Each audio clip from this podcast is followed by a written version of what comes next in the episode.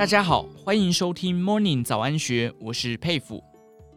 一对准备进入退休生活的夫妻，先生已经六十五岁，太太六十三岁，他们靠着劳保，月领三万二不够花用，于是夫妻俩想卖掉千万公寓，并购买银行股，领取每年百分之五的股息。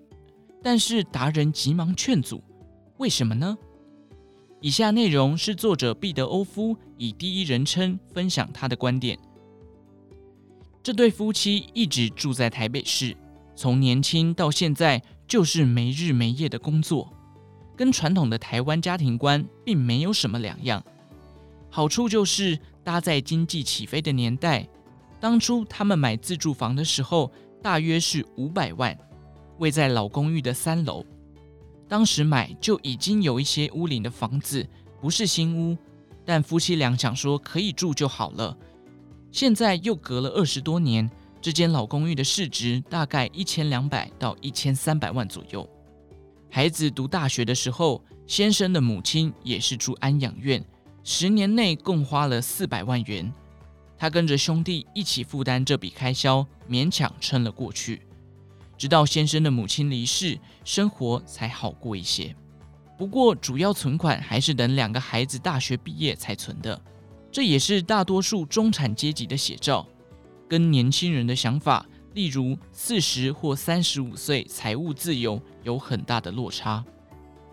其实，许多父母都是等孩子学业完成，才有办法开始存钱，其中包含比较大笔的金额投资。在把孩子拉拔长大的过程，别忘了还有上一代的抚养问题。夹心饼干族用来形容这一段，那是最贴切的。保险费、定时定额买点基金、养一台车的管理费、停车费等等，基本上日复一日，就是等孩子长大，一转眼就是五十多岁。如果有努力自己存钱下来的话，这时才可能做比较大的投资项目。例如买第二间房、买比较多的股票等等。前几年他们在新竹买房，再过不久完工后就要搬过去养老。但是问题来了，装潢、家具等等弄好后，原本的存款也见底了。往后还有房贷该怎么办？虽然只贷了五成，房贷压力并不算大，但劳保年金夫妻俩大约也才领三万两千元，够用吗？于是夫妻俩想到两个方法：第一，把台北的房子卖掉变现，然后去买定存股，手上多了这么多钱，一半放银行，一半拿去买定存股。他们想说，买一堆银行股应该很稳吧，收收股息就好了。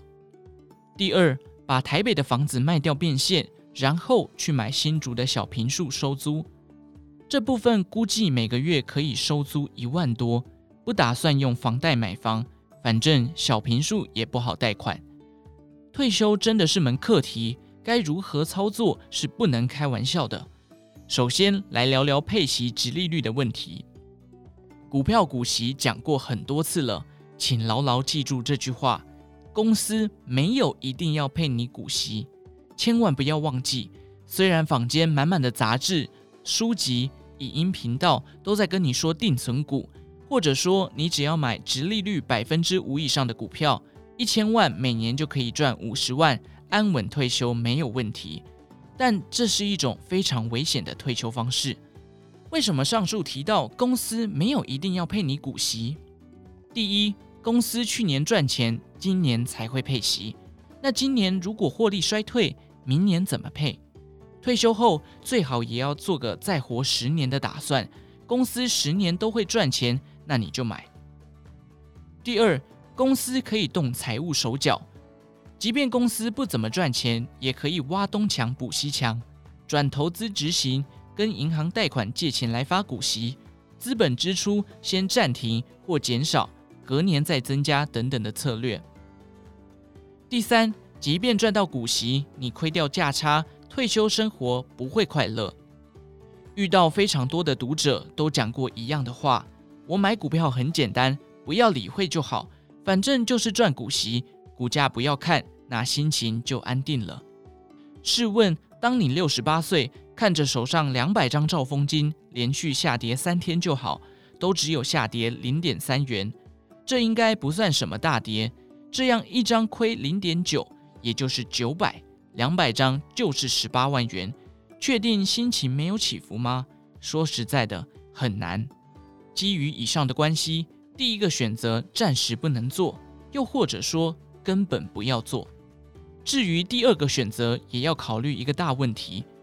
购买新竹的房子，毕竟也要看地段，不能当作是台北市那样几乎随意都能出租。假如一组房客离开，要找下组房客，这中间空了两三个月都是空租，投报率会很低。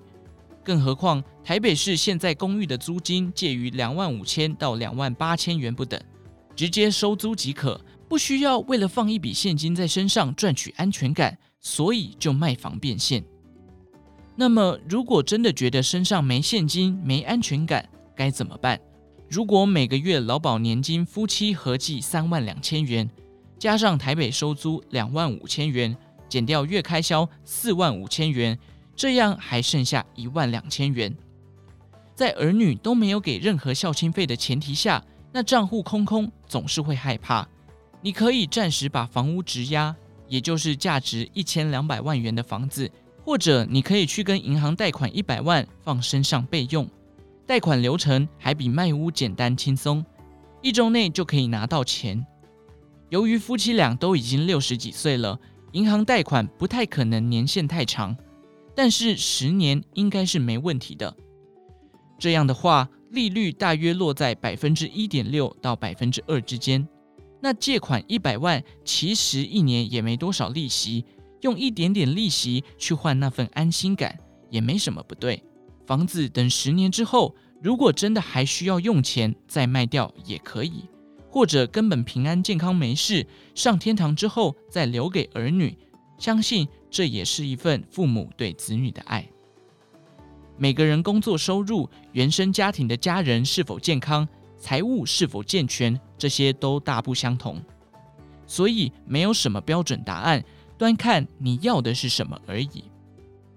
以上内容获得毕德欧夫粉丝团授权转载，更多精彩内容欢迎参考《金周刊》官方网站或下载《金周 App》。有任何建议也欢迎留言告诉我们。祝您有个美好的一天，我们下次再见。